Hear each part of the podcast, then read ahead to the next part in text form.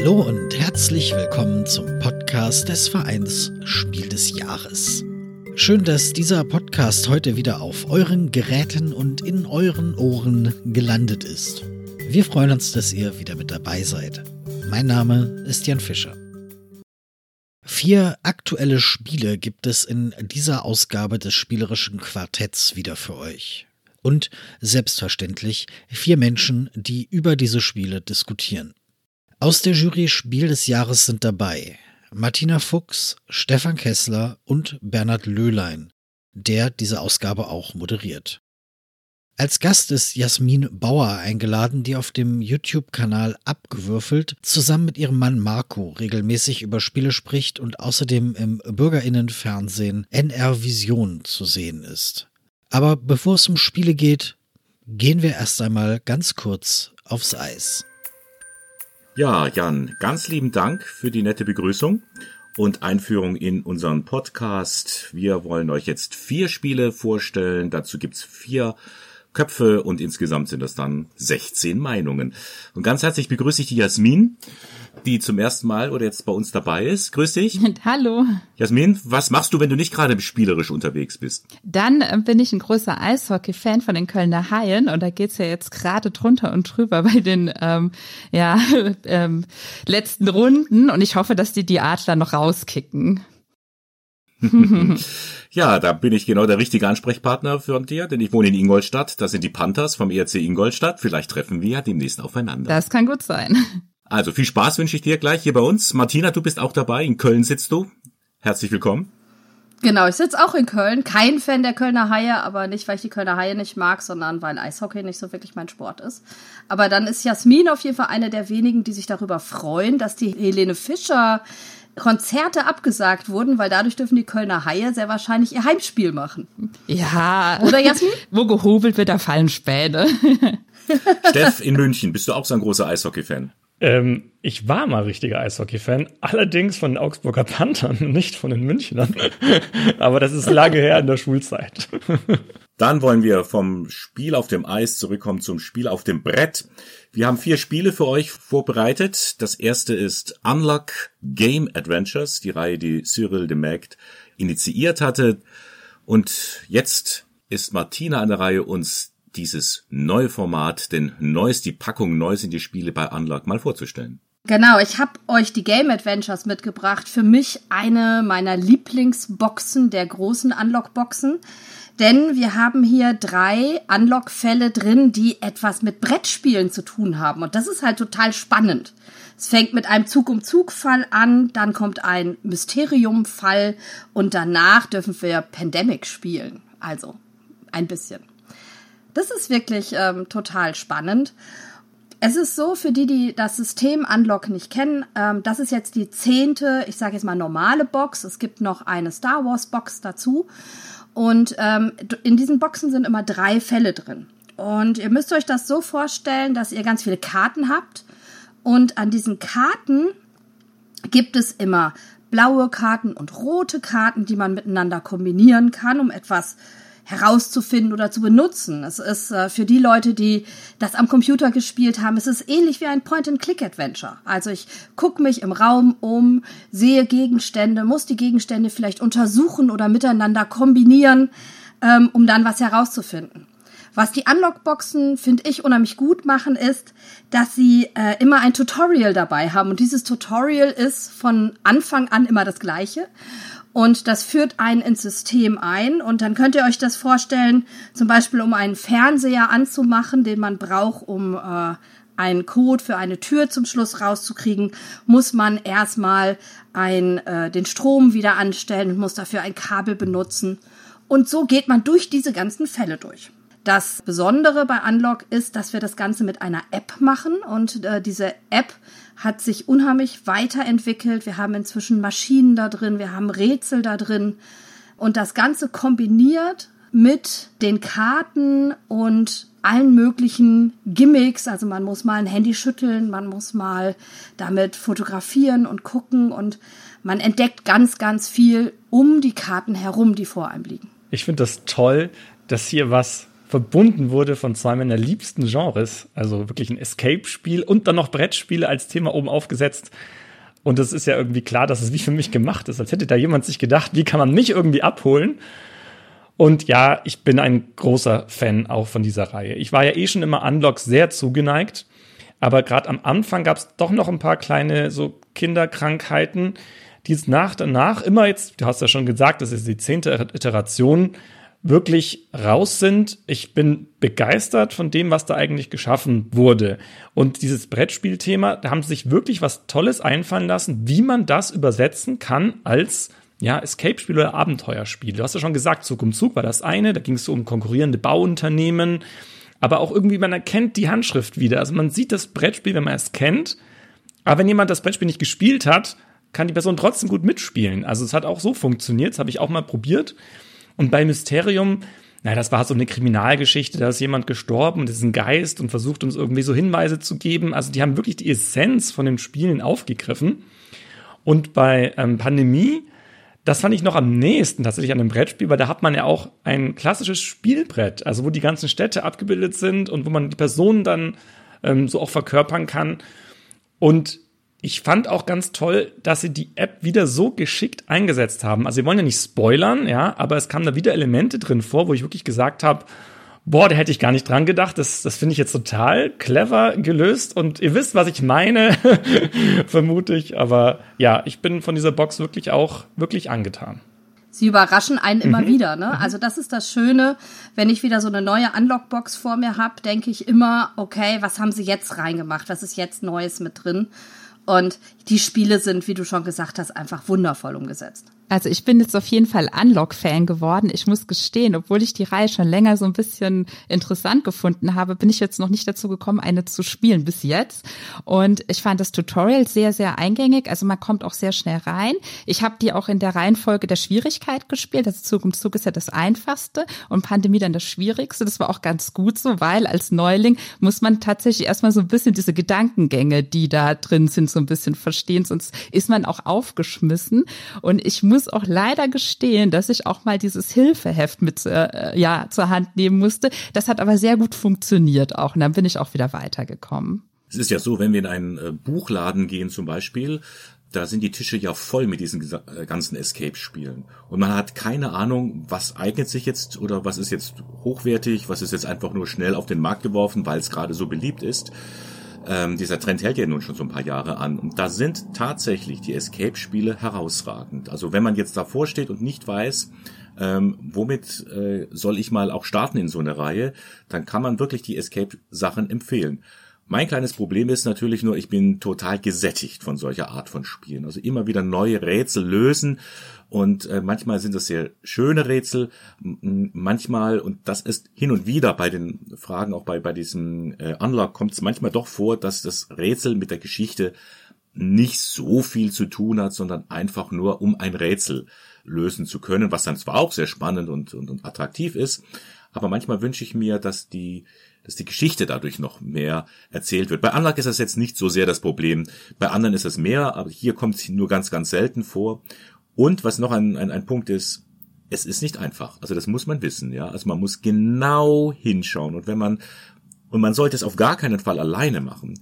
Denn erstens musst du ja ständig die richtige Karte suchen. Und wenn fünf Hände suchen oder äh, fünf Hände Paare, ist das schneller, als wenn du alleine den ganzen Stapel durchsuchst. Also bitte nicht alleine spielen. Das macht auch viel mehr Spaß, gemeinsam zu gucken. Und mit, mit mehreren Augen sieht man auch einfach mehr. Denn man muss wirklich, das kann man nochmal nur noch wiederholen, genau hinschauen. Die Lichtquelle muss gut sein denn Unlock lebt tatsächlich vom Licht. Und von den Bildern, denn wir haben immer wieder nochmal Zahlen versteckt. Also ich habe ja gerade gesagt, dass wir diese Karten auf der Hand haben. Und immer wenn du eine Zahl siehst, kannst du sie finden.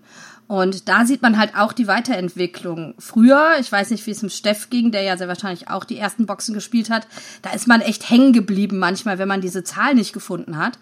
Und da gibt es inzwischen Automatismen. Also wenn man eine längere Zeit diese Zahl nicht gefunden hat, erinnert einen die App daran und sagt, hey hier, ne, guck noch mal genau hin, ne, äh, da ist eine Zahl versteckt.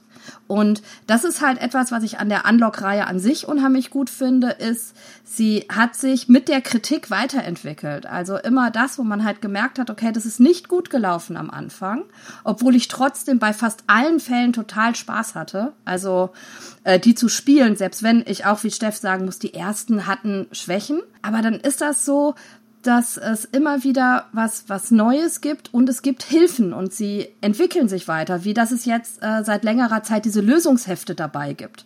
Das gab es am Anfang auch nicht bei der Reihe.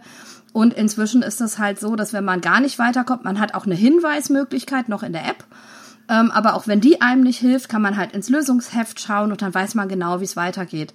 Das gab es früher auch nicht. Also dementsprechend, das finde ich auch schön. Diese Reihe hat sich immer weiterentwickelt.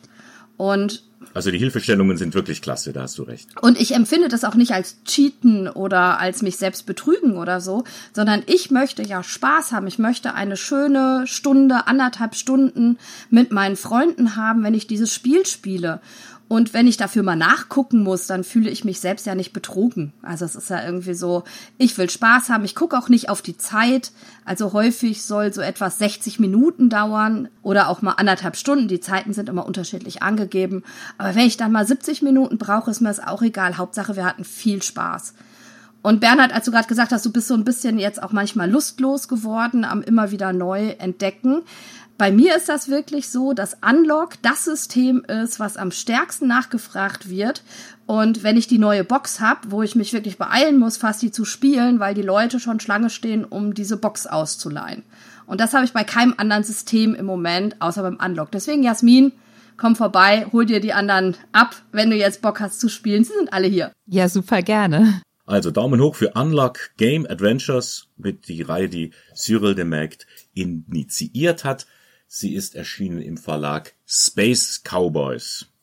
Der Vertrieb dieses Spiels ist der gleiche wie des Spiels, das wir jetzt als nächstes vorstellen werden, nämlich Asmodee. Challengers heißt es. Ein Spiel von Johannes Krenner und Markus Slavicek. Und Steff wird es uns jetzt vorstellen. Ja, das habe ich heute mitgebracht. Und das Motto von Challengers ist sowas wie erobere die Flagge. Also wir haben ein Team aus Karten und treten im Duell gegeneinander an. Also es ist wirklich ein Eins gegen eins Spiel, ohne ein Spiel für zwei Personen zu sein.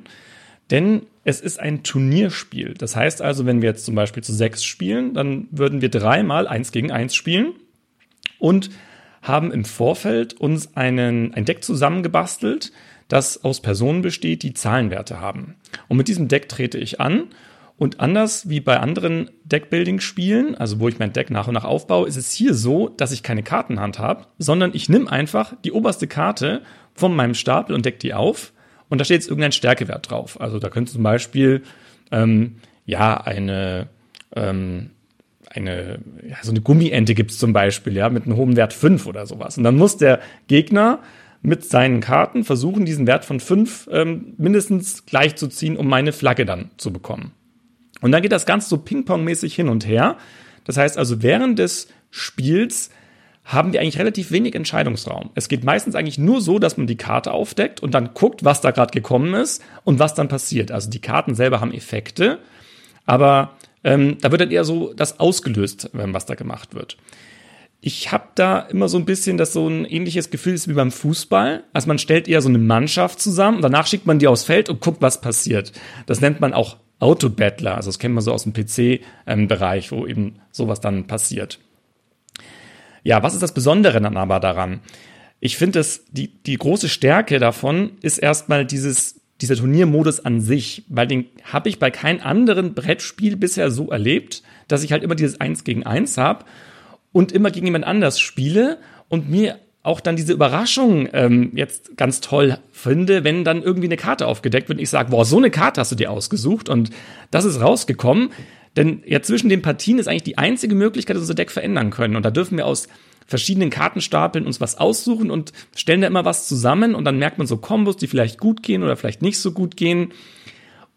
Aber das ist genau das, was das so toll macht. Denn ich, ich weiß, manchmal, wenn man weniger spielt, also man kann es maximal zu acht spielen, da spielen wirklich gegen jeden nur ein einziges Mal. Aber ich mag es eigentlich auch ganz gerne, wenn man andere häufiger sieht und guckt, was aus dem ursprünglichen Deck geworden ist. Und dann sagt, boah, jetzt hast du die Karte noch dazu bekommen, ja, das wird aber schwierig dann. und man kennt sein eigenes Deck ja auch und dann sind die Emotionen liegen schon sehr, sehr nah, wenn dann genau die Karte gezogen wird, die man sich eigentlich fürs Ende hat, ähm, gewünscht hat. Das ist ein Spiel, das schafft Emotionen und ganz viel Bereitschaft darüber danach noch zu diskutieren. Also, dass man dann noch sagt, ja, weißt du noch, als die Karte gekommen ist und du genau dann die gezogen hattest und dann ist das so und so gelaufen. Ja, also was ist ganz was Frisches, was Unverbrauchtes, gerade in diesem Turniermodus, der dann noch in einem großen Finale mündet. Ich habe wirklich so viele positive Erfahrungen mit diesem Spiel gemacht und so positive Erinnerungen mit so vielen verschiedenen Gruppen, dass es bei mir ganz, ganz hoch im Kurs steht und auch immer wieder gewünscht wird. Also Challengers ist für mich ähm, in diesem Jahr etwas, was wirklich einen ganz besonderen Platz in meinem Herzen gefunden hat. Ja, ich kann dir da eigentlich nur zustimmen. Jede Silbe, die du gesagt hast, äh, entzündet auch die Flamme in mir. Ich liebe Challengers. Ich mag auch, ich sag mal, ich gehe mal eine, eine, Kritik auf eine Kritik ein, die man immer wieder mal hört. Ja, es ist doch ein Glücksspiel, du kannst doch gar nichts mehr machen. Ja, du, du bist ja dem Ganzen ausgeliefert. Und genau das mag ich. Diese, dieses, ähm, ich kann gar nicht mehr eingreifen, ja, wie so ein Trainer am Spielfeldrand, der sieht, wie der Elfmeterschütze den Ball an den Pfosten knallt. Kann doch nicht wahr sein, ja. Der habe ich den extra aufs Platz, auf den Platz gestellt, damit der jetzt Treffer macht. Es haut nicht hin. Und genauso ist dieses Spiel. Dieses Spiel zeigt eigentlich, was Spielen ist, ja. Ich kann alles hervorragend vorbereiten. Ich kann denken, ich hab's im Griff. Nein, ich hab's nicht im Griff es kommt halt doch, wie es kommt. Und das macht für mich Spielen aus. Und deswegen mag ich Challengers auch so gerne. Klar, wenn jemand alles durch, durchdenken will, die, die, die Zügel in der Hand behalten möchte, da würde ich sagen, vorsichtig, dann ist dieses Spiel nichts für dich. Aber wenn du jemand bist, der es gerne auch emotional mag und der diese Herausforderung, dieses Duell, so wie wir es früher immer auch hatten, mit diesen Quartettspielen, ja, äh, diese, diese Auto, Autorennspiele, ja, 500 Kilometer pro Stunde Stich, ja, und dann hatte der andere 250, dann habe ich diese Karte gewonnen. Und so, so habe ich die Karten aus dem Deck gezogen und so ist das hier auch. Ich fühle mich an die, meine eigene Kindheit erinnert und das ist ja auch immer ganz toll, wenn mit Spielen Erinnerungen verbunden sind. Jasmin, du wolltest was sagen. Genau, und zwar, wenn ich jetzt so ein bisschen an dem Sportthema bleibe und an Eishockey denke, ist es ja beim Eishockey so klar, die Spieler sind draußen, aber der Trainer hat noch die Möglichkeit, die Spieler anzubrüllen. Und das würde ich manchmal super gerne mit den Karten auch machen. Ich denke, wieso kommt jetzt diese Karte jetzt? Ich brauche die doch später. Und ich finde das Spiel, also es macht Spaß. Ich habe auch ehrlich gesagt auch Schwierigkeiten gehabt, das, mein eigenes Spiel zu spielen, weil das immer auf irgendwelchen Brettspieltreffen weg war und die Leute total viel Spaß mit hatten. Also es ist auf jeden Fall ein mega beliebtes Spiel, was auch schon alleine Spaß macht, den anderen zuzugucken dabei, weil die dann alle immer da rumlaufen und dann fluchen und lachen und alles. Es ist nur so, dass ich ganz ehrlich sagen muss, ich spiele das super gerne mit. Es macht auch Spaß, es ist ein cooles Warm-up, aber genau das, dass man eben nicht mehr so die Zügel in der Hand hat, das ist etwas, etwas, was mich auf lange Sicht doch ein bisschen stört. Ich habe jetzt gelesen, dass es da Erweiterungen geben soll, dass es da, glaube ich, irgendwie auch für die Spiele, also für die einzelnen Personen nochmal besondere Sachen gibt. Da bin ich mega gespannt drauf. Aber ähm, ich sehe schon auch die Kritikpunkte an dem Spiel ganz klar. Ich muss halt sagen, dass ich mich gar nicht so gespielt fühle weil ähm, klar in der Spielsituation habe ich relativ wenig Chance, auf meine Karten einzugehen, aber wenn ich mein Deck dementsprechend baue, habe ich ganz, ganz viele Karten, die darauf eingehen können. Ich kann mein Deck trotzdem manipulieren. Ich kann äh, meine ersten drei Karten angucken und äh, eine nach oben legen, eine nach unten legen. Ähm, ich, ich kann mein Deck so bauen, dass, wenn ich das möchte, ich mehr äh, Einfluss habe.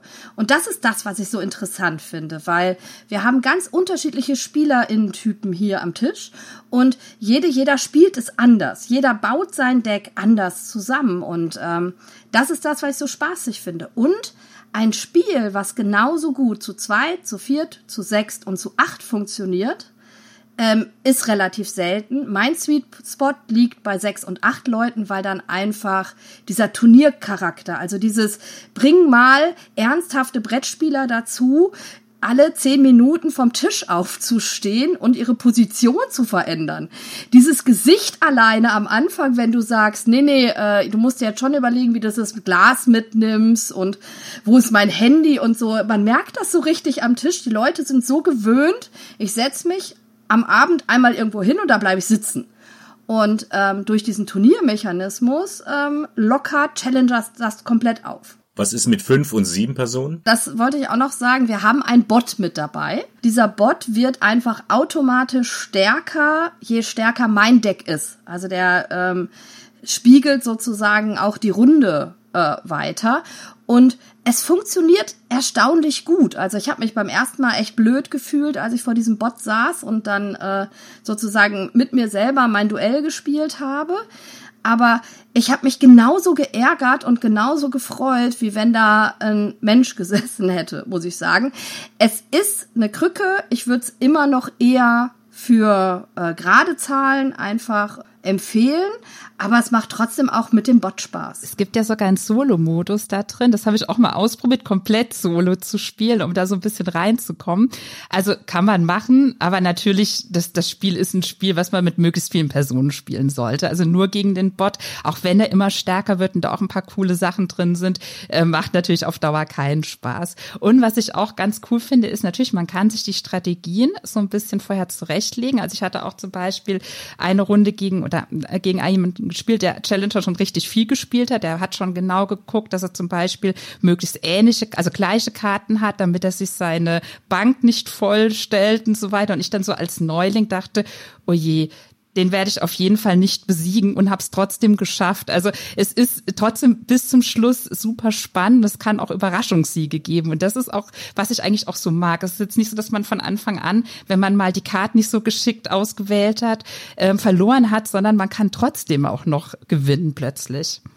Und es ist so überraschend, wie ein Deck funktioniert. Ich denke, boah, ich habe mir ein super Deck zusammengebaut. Das ist total cool. Und dann spiele ich das gegen jemanden, der genau meine coolen Sachen rausnimmt zum Beispiel oder negiert oder einfach dafür sorgt, dass ich eine meiner stärksten Karten ablegen muss oder sowas. Und auf einmal ist mein Deck überhaupt nicht mehr stark. Ich sitze da, denk mir so, ja, ich bin die coolste hier am Tisch und ne, alle sind super und das, ich gewinne hier eh alles. Und dann werde ich sowas von abgezogen, weil einfach das andere Deck mit meinem gar nicht so zusammenpasst. Und das, was der Steff auch schon gesagt hat, wenn man dann zu viert spielt und man sieht auf einmal, äh, wie sich alles so entwickelt bei den anderen, das ist schon echt spannend. Also deswegen, ja, von mir auch ein großes Plus bei dem Spiel. Aber Steffen, man muss schon zugeben, um dieses Spiel zu erklären, es ist schon regelintensiv. Es, man denkt, es ist ganz einfach und nur die Karten runterspielen. Aber für Menschen, die jetzt relativ wenig Spielerfahrung haben, muss man immer wieder ihnen erklären, worum es eigentlich geht. Es ist kein Selbstläufer. Denn die Karten haben ja doch irgendwelche Fähigkeiten, gerade die man sich dazu holt. Und man hat eine Auswahl. Also man kriegt nicht einfach irgendwie zwei zufällige Karten, sondern man kriegt fünf Karten auf die Hand, darf sich da was aussuchen und dann kommen die ganzen Fragen. Jedes Mal. Was ist nochmal ein Fan? Was ist die Bank? Was ist dieser Ruhestapel? Und was ist eigentlich das hier? Und dann fängt man doch mal wieder an, was sind diese Symbole, die da drauf sind und so weiter und so fort. Das muss man alles erklären. Bei anderen Spielen kann man das ja häufig während des Spiels erklären, aber hier läuft ja alles parallel, was ja auch eine große Stärke eigentlich ist. Es gibt kaum Zeit, wo ich nichts zu tun habe, weil wir spielen ja alle gleichzeitig. Aber während ich spiele, kann ich halt schlecht die ganzen Fragen beantworten. Also das muss man sich schon ein bisschen erarbeiten.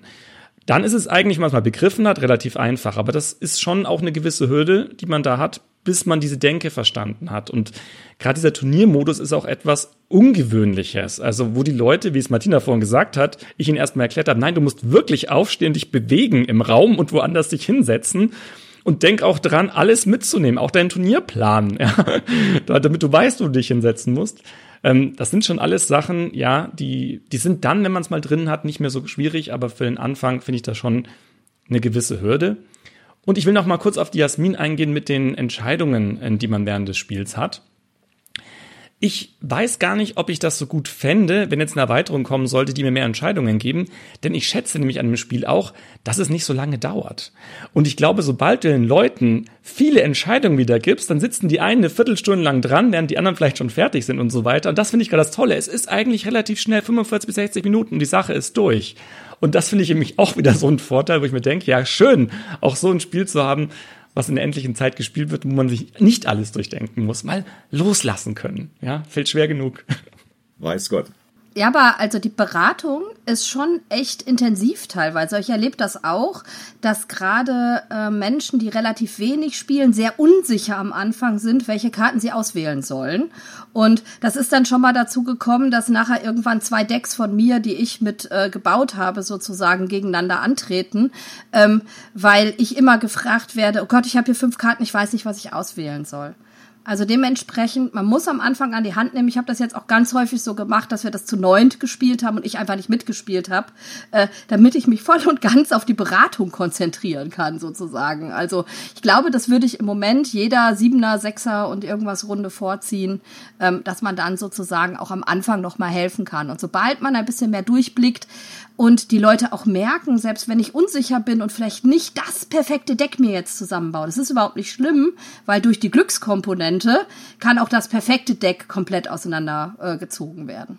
Und man muss noch wissen, dass die Regel ein bisschen unglücklich formuliert, wie das mit dem Kartennachziehen ist. Also auch da gehört äh, Regelstudium, Kenntnisse gehören dazu, äh, dass man weiß, wie man jetzt diese Karten, die zwei oder die eine, die man jetzt noch nachziehen darf, wie man die sich am besten aus den Stapeln herausholt. Damit haben wir ja Challengers besprochen, leider jetzt mit einer etwas kritischen Anmerkung zum Schluss, aber es bleibt natürlich die Faszination für dieses Spiel. Danke, Steff. Das war Challengers von Johannes Krenner und Markus Slavicek, erschienen im Verlag One More Time Games. Und jetzt, Jasmin, jetzt bist du dran. Chronocops heißt dein Spiel. Einsteins Relativitätskrise. Ein Spiel von Martin Kallenborn und Matthias Prinz. Was gefällt dir daran so gut? Das ist ein Zeitreisespiel und Zeitreisethemen finde ich mega interessant und ich bin zum Beispiel ein großer Fan von Butterfly-Effekt und ähm, natürlich zurück in die Zukunft und dachte, das Spiel auch mit diesen Paralleluniversen, das muss ich auf jeden Fall ausprobieren. Wir haben so einen kartenbasierten Point-and-Click-Adventure quasi. Das heißt, es funktioniert, finde ich, auch sehr, sehr schön und zwar die verschiedenen Kartenstapel sind auch schön bunt jeweils markiert, ähm, symbolisieren quasi die verschiedenen Zeiten Zeitlinien, die Paralleluniversen. Und thematisch ist es so, wir befinden uns im Jahr 2044 und arbeiten bei einer Zeitreiseagentur und unser ehemaliger Mentor, Professor Knicks, der hat irgendwie Mist gebaut, da ist die Kreidezeit mit der Zeitreisemaschine, hat irgendwie durch sein Haarbüschel und einem Tyrannosaurus Rex hat er irgendwie neue Wesen erschaffen, ist deswegen sein Job losgeworden und möchte jetzt die Weltherrschaft und Rache quasi an seinem früheren Arbeitgeber. Und deswegen reist er durch die Zeit, macht ganz viel Blödsinn und wir müssen ihn dann natürlich aufhalten, müssen den, seinen Blödsinn wieder in Ordnung bringen und ihn finden und zur Strecke dann am Schluss bringen quasi. Und das ist jetzt der erste Teil. Es gibt schon einen zweiten Teil, Da Vinci's Universität Universaldilemma, das ist von der Schwierigkeit noch mal ein bisschen über Einsteins Relativitätskrise. Und dann gibt es auch demnächst noch einen dritten Teil.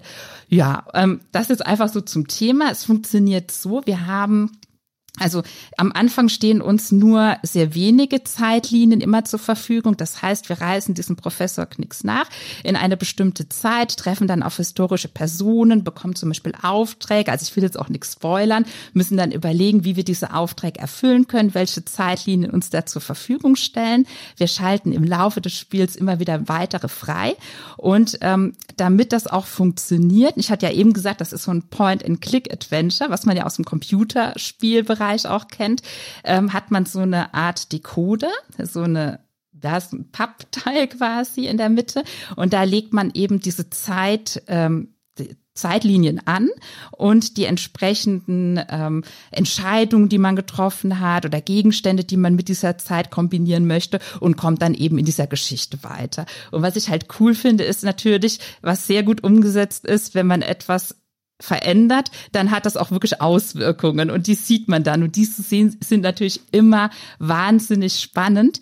Ich muss sagen, das Spiel macht jetzt mechanisch nicht besonders viel Neues, aber die Story, der Humor, also wirklich fand ich klasse. Ich sehe ernste Gesichter.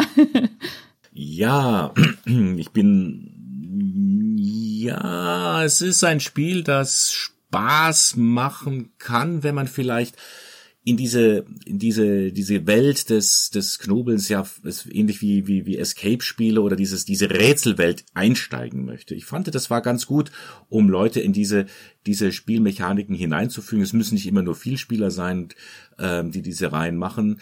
Ähm, da fand ich ähm, finde ich das ganz gut ich fand es ein klein wenig banal, also was auch die die die Rätsel so be, be, äh, betroffen hat und ähm, wenn man in Geschichte sich ein bisschen auskennt, ist es auch nicht so schwer, die dann dann ist es nicht so fehlerlastig. Also wir haben es relativ schnell runtergespielt und ich hätte gerne noch mehr mehr wäre wär noch gerne noch mehr in der Geschichte geblieben, äh, die ja da einem präsentiert wird.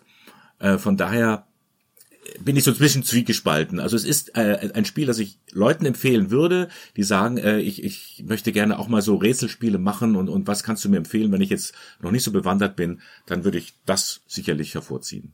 Also ich hatte halt eher das Gefühl, ich äh, spiele eine Geschichte nach. Also für mich hatte das wenig Spielerisches, muss ich ganz ehrlich sagen. Wir hatten zum Glück genau die richtige Runde und ich glaube, dass Chrono Corps lebt davon, mit welchen Menschen man es spielt. Also ich fand den Humor sehr schön. Ich fand die Sachen auch schön ausgeschrieben. Mich hat, äh, Bernhard hatte so schön Banalität äh, genannt, mich hat die Banalität der Rätsel ein bisschen fast schon wütend gemacht. Also wo ich so dachte, da hätten sie einfach ein bisschen mehr was Schöneres reinmachen können. Also irgendwie interessantere Rätsel oder so. Das fand ich so ein bisschen was mich enttäuscht hat. Was ich schön fand war, man kriegt fast kein Malus. Ich kann in der Zeit hin und her reisen, wie ich möchte. Es ist nichts, wo auf Zeit geachtet wird. Ähm, das fand ich halt ganz angenehm, weil ich das Spiel einfach ja als Geschichte spielen konnte. Aber ich glaube, das ist wirklich ein Spiel, da braucht man genau die richtige Runde für. Also ich gebe euch da auf jeden Fall recht, wobei ich dazu sagen muss, das ist jetzt auch der erste Teil. Der zweite, den habe ich auch schon gespielt, der ist auch schon ein bisschen anspruchsvoller und ich hoffe jetzt hier auf den dritten Teil. Ich finde es nur tatsächlich einen wunderbaren Einstieg, gerade wenn man diese Spiele noch nicht kennt, um da so ein bisschen reinzukommen. Und dadurch, dass die Geschichte aber irgendwie so interessant ist und diese Veränderung so spannend war, hat mich das jetzt gar nicht so sehr gestört, dass es jetzt natürlich jetzt nicht die super komplexen Rätseln waren. Klar, wenn ich das jetzt mit Unlock vergleiche, das, das kann man nicht mit miteinander vergleichen von der Komplexität her. Also ich habe den zweiten Fall ja auch schon gespielt und da gebe ich dir recht, Jasmin. Das ist von den Rätseln anspruchsvoller. Und es müsste ja eigentlich genau meins treffen, weil ich bin auch ein großer Point-and-Click-Adventure-Fan, habe im PC das Day of the Tentacle gespielt, was ja herausragend ist. Und das Spiel will ja ein bisschen darauf anspielen. Also allein mit der Grafik und der verschiedenen Zeitebenen, also die Auswirkungen, die ich in der Vergangenheit äh, bewirke, wie sich das in der Zukunft auswirkt. Und die Grafik hat mir auch voll abgeholt. Mein größter Kritikpunkt ist tatsächlich die Geschichte, die ihr auch schon so angeschrieben habt. Denn gerade wenn die Rätsel nicht so stark sind, was ich jetzt überhaupt nicht schlimm fände, dann muss mir wenigstens eine Geschichte präsentiert werden, die ich spannend finde, die mich reinzieht und wo ich irgendwas habe, was ich sage, oh, das ist ja voll toll, aber die ist eigentlich um die Rätsel herum gestrickt. Und damit meine ich, dass es sich sehr leicht gemacht wurde, einfach zu sagen, dieser Professor hat irgendwelche Wesen, diese Kronks, die halt irgendwo in der Weltgeschichte umher spaziert sind und Sachen verändert haben. Und das ist halt so random. Also dadurch ähm, bin ich halt mal bei Cleopatra und bin ich halt mal dort und ich denke mir immer, warum bin ich jetzt hier? Das ist doch nur gemacht, damit man sagt, ah, wir sind jetzt bei dieser Persönlichkeit und so weiter, aber es ist nicht verwoben, es ergibt keinen Sinn. Es ist nicht irgendwie so, dass ich danach sage, ach ja, wie clever, die Geschichte hat das und das und das und das sich gedacht. Also, die hatten ihre Rätsel und das haben sie sich gedacht und haben dann dazu gefügt irgendwie noch Persönlichkeiten darauf. Und das fand ich irgendwie schade. Also ich hätte mir da mehr von der Geschichte her gewünscht. Also das ist eigentlich mein großer, großer Malus an dem Ganzen. Und weil du auch sagst, dass Chronocop so einsteigerfreundlich ist, ich war tatsächlich überrascht über die Anleitung, wie viel ich erstmal eigentlich lesen muss, um irgendwie reinzukommen. Das war nämlich nicht einfach so, auch legt die Karten hin und spielt einfach los, sondern alleine wie viele verschiedene Begriffe am Anfang eingeführt worden sind. Also mit diesen Wesen, die da vorkommen. Und was war es noch? Die Chronocops, die Avantgarde, der Professor Knicks, die Kronks, die Zeitkugel und bla bla bla und was weiß ich noch alles. Wo ich mir dachte, Mensch, gib mir doch einfach ein Spiel, was ich auspacken kann, so hinleg und ich gehe gleich rein in das Ganze. Da hätten von mir aus die Rätsel auch ruhig so sein können. Ähm, ich bin ein bisschen, wie gesagt, über die Geschichte enttäuscht. Jasmin, bist du jetzt auch sehr enttäuscht, wie wir jetzt reagieren? Nee, mir gefällt's ja trotzdem. Also von daher.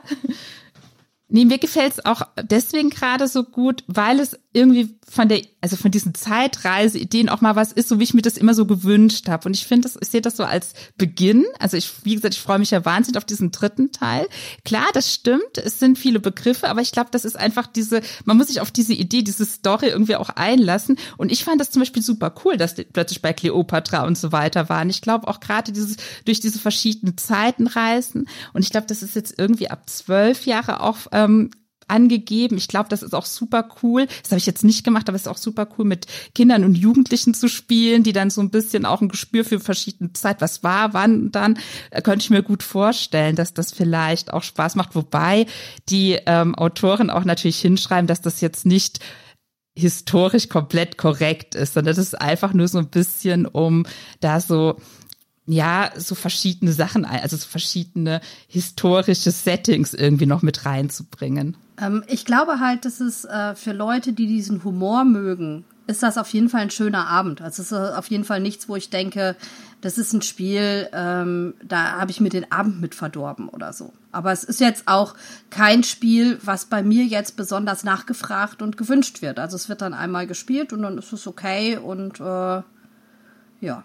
Und in einem hast du ja recht, Jasmin, das könnte man durchaus auch in Jugendgruppen machen. Die Grafik lässt das ja auch schon vermuten, ja. Die ist ja ganz bunt und poppig gemacht. Ich denke, dass da auch gerade diese Zielgruppe angesprochen werden möchte. Äh, und Einstein zieht immer. Das war Chronocops, Einsteins Relativitätskrise. Danke, Jasmin. Das Spiel ist von Martin Kallenborn und Matthias Prinz. Erschienen ist es im Verlag Pegasus. Und da kommen wir schon zum letzten unserer vier Spiele. That's Not a Hat, englischer Titel. Das ist kein Hut. Von Caspar Lapp. Ja, 110 Karten sind in diesem Spiel.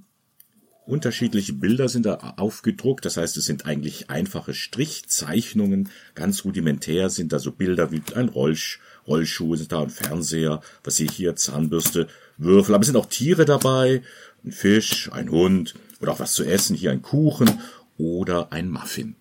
Und diese Kartenbilder haben alle eines gemeinsam. Es sind Geschenke. Geschenke, die wir uns gegenseitig machen. Und das ist doch was Schönes. Äh, das Problem ist nur, wir sollten uns diese Geschenke merken. Äh, ein Geschenk mag vielleicht noch klappen, aber dann kommt noch ein zweites äh, hinzu, dass jeder das, das in seine Runde macht. Und dann wird schon langsam schwierig, denn die Karten wandern verdeckt von Mitspielerin zu Mitspieler hin und her und äh, es ist ähnlich wie beim Kofferpacken. Äh, ich packe in meinem Koffer und dann muss man runter erzählen, was alles in diesem Koffer ist. Das sollte man sich merken. Hier ist das Problem, es ändert sich permanent. Das Spiel läuft so ab, ein Geschenk liegt vor mir, beispielsweise habe ich hier Würfel ähm, jeder hat auch ein Geschenk vor sich liegen und nun kommt ein neues hinzu. Und jetzt muss ich eben das, was ich schon länger besitze, abgeben. In diesem Fall die Würfel. Ich drehe die Karte um und sehe, ich muss es nach rechts zum Steff weitergeben. Steff, und ich sage dir zu dieser verdeckten Karte, das sind Würfel. Glaubst du mir oder glaubst du Doch, mir nicht? du hast vorhin Würfel gesagt, deswegen glaube ich dir das. Ja. Aber ich hatte ja vorhin meinen Vogel hier liegen und den gebe ich jetzt der Martina weiter. Aha. Ah, okay. Ähm, und den muss, kriegt jetzt Martina verdeckt. Martina, du hast jetzt die Möglichkeit zu glauben, ja oder nein? Also da ich, da wir ja noch in der ersten Runde sind und ich eure Karten gesehen habe, glaube ich im Steff, dass Sowieso. das der Vogel ist. Ja, die erste Runde ist ja immer noch ganz einfach. Aber spätestens dann, wenn alle Karten verdeckt sind und diese Karten weitergegeben worden sind an den linken oder jeweils rechten Nachbarn, dann fällt es schwer mit der Erinnerung. Und dann ist das so wie bei Spielen wie bei Bluff oder bei Kakerlakenpoker. Dann kann man nämlich anzweifeln. Und dann, Hosen runter, wird die Karte aufgedeckt. War es der Kuchen oder war es nicht? Die Person, die sich geirrt hat, bekommt diese Karte als Strafkarte und ein neues Geschenk kommt noch zusätzlich hinein. Und so geht die Runde immer weiter, bis eine Person drei Fehler gemacht hat und dann hat die oder derjenige gewonnen, der am wenigsten Strafkarten vor sich liegen hat. Das Spiel ist ein großer Lacherfolg. Denn keiner mag es am Anfang wahrhaben, wie wenig man sich eigentlich merken kann. Selbst der größte Memory-Meister kommt ins Schwitzen, wenn er sich nur zwei Geschenke merken muss, die verdeckt vor ihm liegen, weil ständig wandern die ja und man weiß gar nicht, hat mir mein linker Nachbar diese, diese Rollschuhe einfach nur angedreht oder sind sie es wirklich oder was ist, wo ist jetzt der Kuchen, der irgendwo mal äh, ins Spiel gekommen ist. Das sorgt für große Erheiterung am Spieltisch. Ähm, ich habe noch keine Runde erlebt, wo es nicht funktioniert hat. Kleiner Hinweis aber, den ich jetzt schon sagen kann, bevor ihr loslegt, man kann dieses Spiel nicht so nebenbei spielen. Das heißt, man muss sich schon voll konzentrieren. Andere Partyspiele, die gehen mal so, so dass ich mal auch mal vielleicht eine halbe Minute nicht konzentriert bin. Wenn das hier passiert, dann ist man irgendwie raus aus der Nummer, dann macht es auch keinen Spaß. Wenn es immer an derselben Person hängt, dann ist das Spiel äh, ziemlich schnell zu Ende. Ähm, aber ansonsten, wenn die Leute dabei sind, dann macht, äh, kann man ein, zwei Runden spielen, dann ist man eigentlich aber auch schon platt. Ja, dann braucht man wieder ein vernünftiges zwei Stunden Strategiespiel, um sich zu erholen. Genau, so ist dieses Spiel für mich ein klasse Renner. Ich find's überhaupt nicht gut und ich habe auch fast keine funktionierenden Runden, muss ich ganz ehrlich sagen. Für mich ist That's Not Ahead wirklich ein Spiel, mit dem kannst du mich quälen, wenn du das auf den Tisch bringst. Was aber daran liegt, dass ich selber darin tierisch schlecht bin.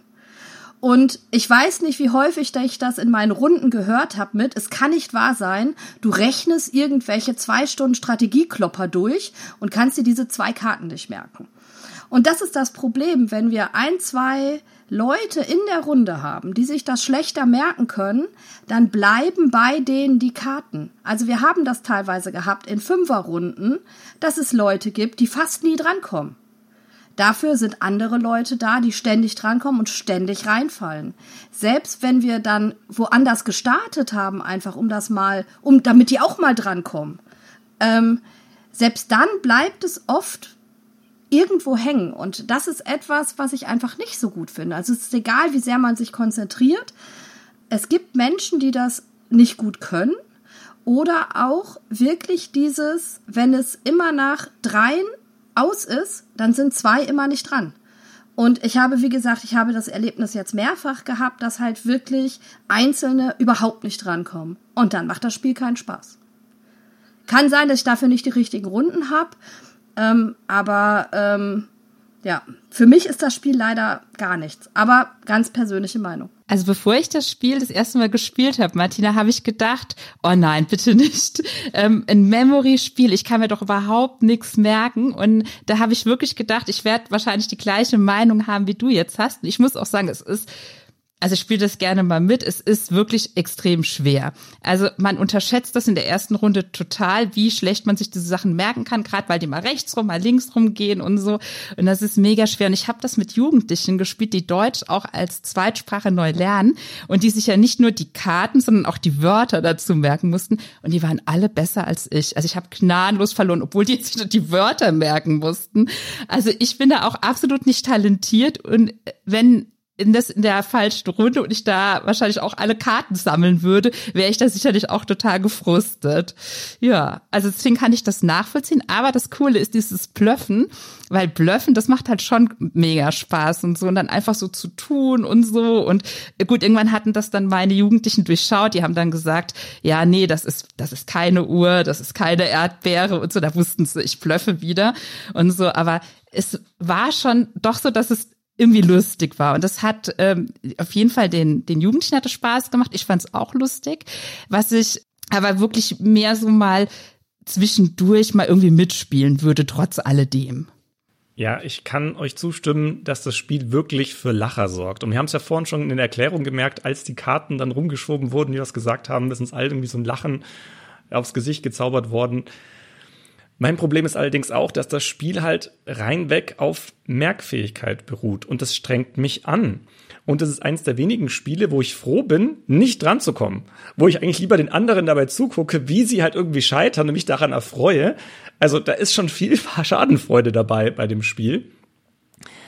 Hab aber auch meine Probleme damit, dass es eben, wie du gerade gesagt hast von Jasmin, es gibt ja dieses Bluff-Element, das kommt mir viel zu wenig raus. Also wenn sich einer was merken kann, dann kommt damit der einfach durch. Also wenn es wenigstens so wäre, dass es noch irgendein Element gäbe, was über dieser Merkfähigkeit liegen würde, also wirklich so ein Bluff-Element oder irgendwas, ein Glückselement, was mit reinkommt. Aber eigentlich muss ich mich anstrengen und muss mir, oh Gott, jetzt muss ich mir das alles merken, das muss ich mir auch noch merken. Und wenn das einer kann und macht, dann funktioniert das für die Person. Aber eigentlich macht es am meisten Spaß, wenn die Leute eben scheitern. Und das, damit habe ich ein Problem. Das stört mich ein bisschen. Also es wird zwar viel gelacht am Tisch, aber ich selber fühle mich nicht wohl dabei. Und das ist sozusagen mein Grund auch, warum das Spiel bei mir nicht zündet. Einschränkend gesagt, bei anderen um mich herum sehr viel mehr. Also ich merke da sehr viel Lachen und auch, dass da Partien nach und nach gefordert sind. Ich bin da aber raus. Ich sag, ähm, ich spiele mit, aber ich bin froh, wenn ich nicht drankomme. Ich kann das nachvollziehen, wenn du sagst, mit diesem unangenehmen Gefühl. Ja, es ist ein bisschen, wie du sagst, ich hoffe, der Kelch geht an mir vorüber. Und zwar im wahrsten Sinne des Wortes. Ja, das, das, das ist alles so, ich, ich sehe schon, ich sehe schon immer eine Karte, ich weiß, in zwei Runden kommt die zu mir, ja. Und dann, dann versuche ich mir die schon vorab zu merken, um nicht zu scheitern. Aber ich habe kein Problem damit zu scheitern. Noch nie war es so lustig zu versagen, ja. Und wenn ich eben scheitere, dann lachen andere mit. Und das ist doch das Schöne am Spielen, ja. Ähm, ich bringe durch meine Unfähigkeit andere zum Lachen, wenn ich sonst unfähig bei einem Spiel bin, weil ich die Regel nicht verstanden habe, weil ich einen falschen Spielzug gemacht habe, dann ärgere ich mich und denke, jetzt habe ich hier, drei Stunden gespielt, ja, und habe ein, ein, ein, ein, ein Brainer ge gemacht, mitgemacht und, und die, dann liegt's an einer dummen Regel, die ich nicht am Schluss noch verstanden habe. Ach, es zählen doch nur die roten und nicht die blauen Karten. Dumm gelaufen. Aber hier ist es überhaupt kein Problem für mich, denn wir lachen alle über uns selber. Ist, man wird nicht ausgelacht, das auf gar keinen Fall. Das, das Gefühl habe ich noch nie gehabt. Und deswegen mache ich das Spiel auch so gern. Und ich habe kein Problem, äh, also wenn, wenn jemand eine Frustrationstoleranz nicht sehr hoch hat, ja, okay. Aber ähm, hier, ähm, hier, hier kann man über sich und über sein eigenes Scheitern lachen. Das ist ja auch, da, da steigt auch die Lernkurve, ähm, damit umzugehen, wie, wie komme ich mit Dingen zurecht, die nicht so ganz funktionieren. Das Spiel zeigt mir einfach mal einmal mehr, so, so geht's zu im Leben, ja. Und im Spielen ist das Scheitern kein Problem, weil wir mischen die Karten neu und fangen nochmal von vorne an. Du, das auf jeden Fall, da würde ich dir auch zustimmen. Ich glaube, mein Problem ist dadurch, dass sich das immer abwechselnd, je nachdem, welche Karte gezogen wird. Also ihr müsst euch das so vorstellen, auf den Karten, auf der Rückseite steht immer drauf, ob es nach rechts oder nach links geht. Und ganz häufig ist es halt so, wenn das halt gerade blöd liegt, wie ich gerade gesagt habe, kommen einige Leute gar nicht dran. Ja, die sind dann entweder froh, dass sie nicht drankommen, ähm, wie Steff, äh, weil sie sich da nichts merken müssen. Bei mir haben sich die Leute halt echt beschwert, dass sie nicht drankommen. Also so dieses, oh Mann, ich war jetzt noch nicht mal dran. Ne? Also klar, man lacht total viel und man lacht auch über sich. Also ich hätte nie gedacht, dass ich so schlecht bin. Aber ähm, ich finde, es gibt so viele elegante Spiele, die äh, einen Memory-Ansatz haben. Also wenn ich mir zum Beispiel Memoir angucke, wo ich mir auch ganz viel merken muss. Aber ich habe einfach diesen Glücksfaktor mit dabei, dass ich, wenn ich mir gerade nichts merken kann, kann ich einfach Glück haben und ich bin richtig.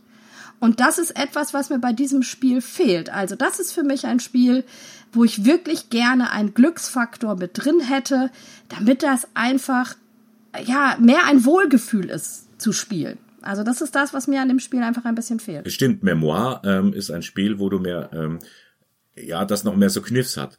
Aber mehr gelacht habe ich deswegen bei Memoir auch nicht. Das stimmt.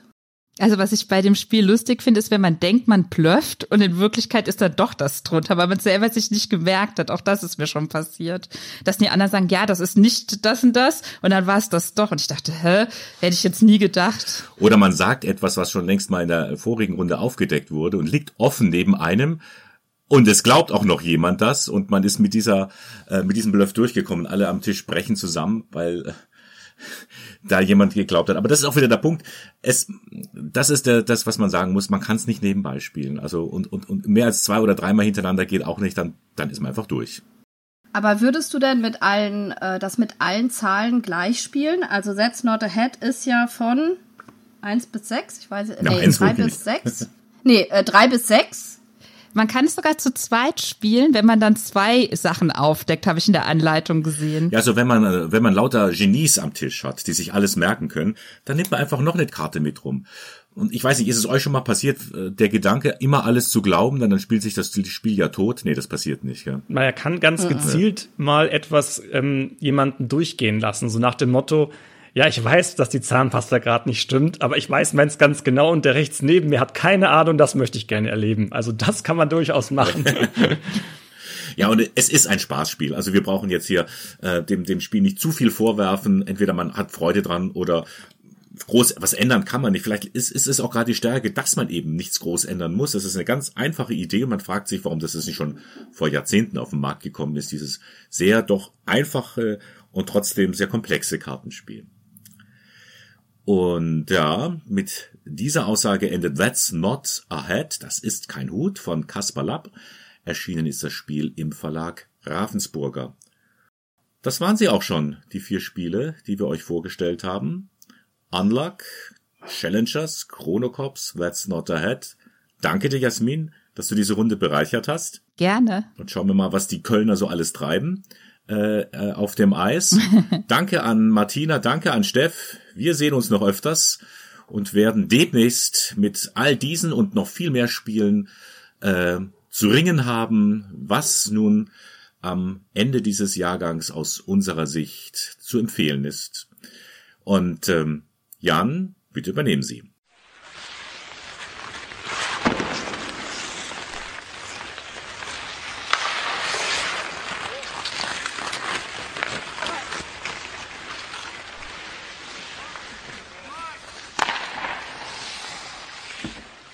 Und damit ist diese Ausgabe des spielerischen Quartetts beendet. Die besprochenen Spiele waren Unlock Game Adventures von Cyril Demagd, erschienen bei Space Cowboys. Challenges von Johannes Krenner und Markus Slavicek, erschienen bei One More Time Games. Chronocops Einsteins Relativitätskrise von Matthias Prinz und Martin Kellenborn erschien bei Pegasus. Und That's Not a Hat von Kaspar Lapp erschien bei Ravensburger. Vielen Dank an Martina Fuchs, Stefan Kessler und Bernhard Löhlein. Einen herzlichen Dank selbstverständlich auch an Jasmin Bauer. Und euch natürlich auch einen herzlichen Dank fürs Zuhören. Unser Titelsong heißt Light und ist von Only Meath. Dies war ein Podcast des Vereinsspiel des Jahres. Mein Name ist Jan Fischer. Ich hoffe, wir hören uns bald wieder. Und in der Zwischenzeit bleibt gesund und hört nicht auf zu spielen.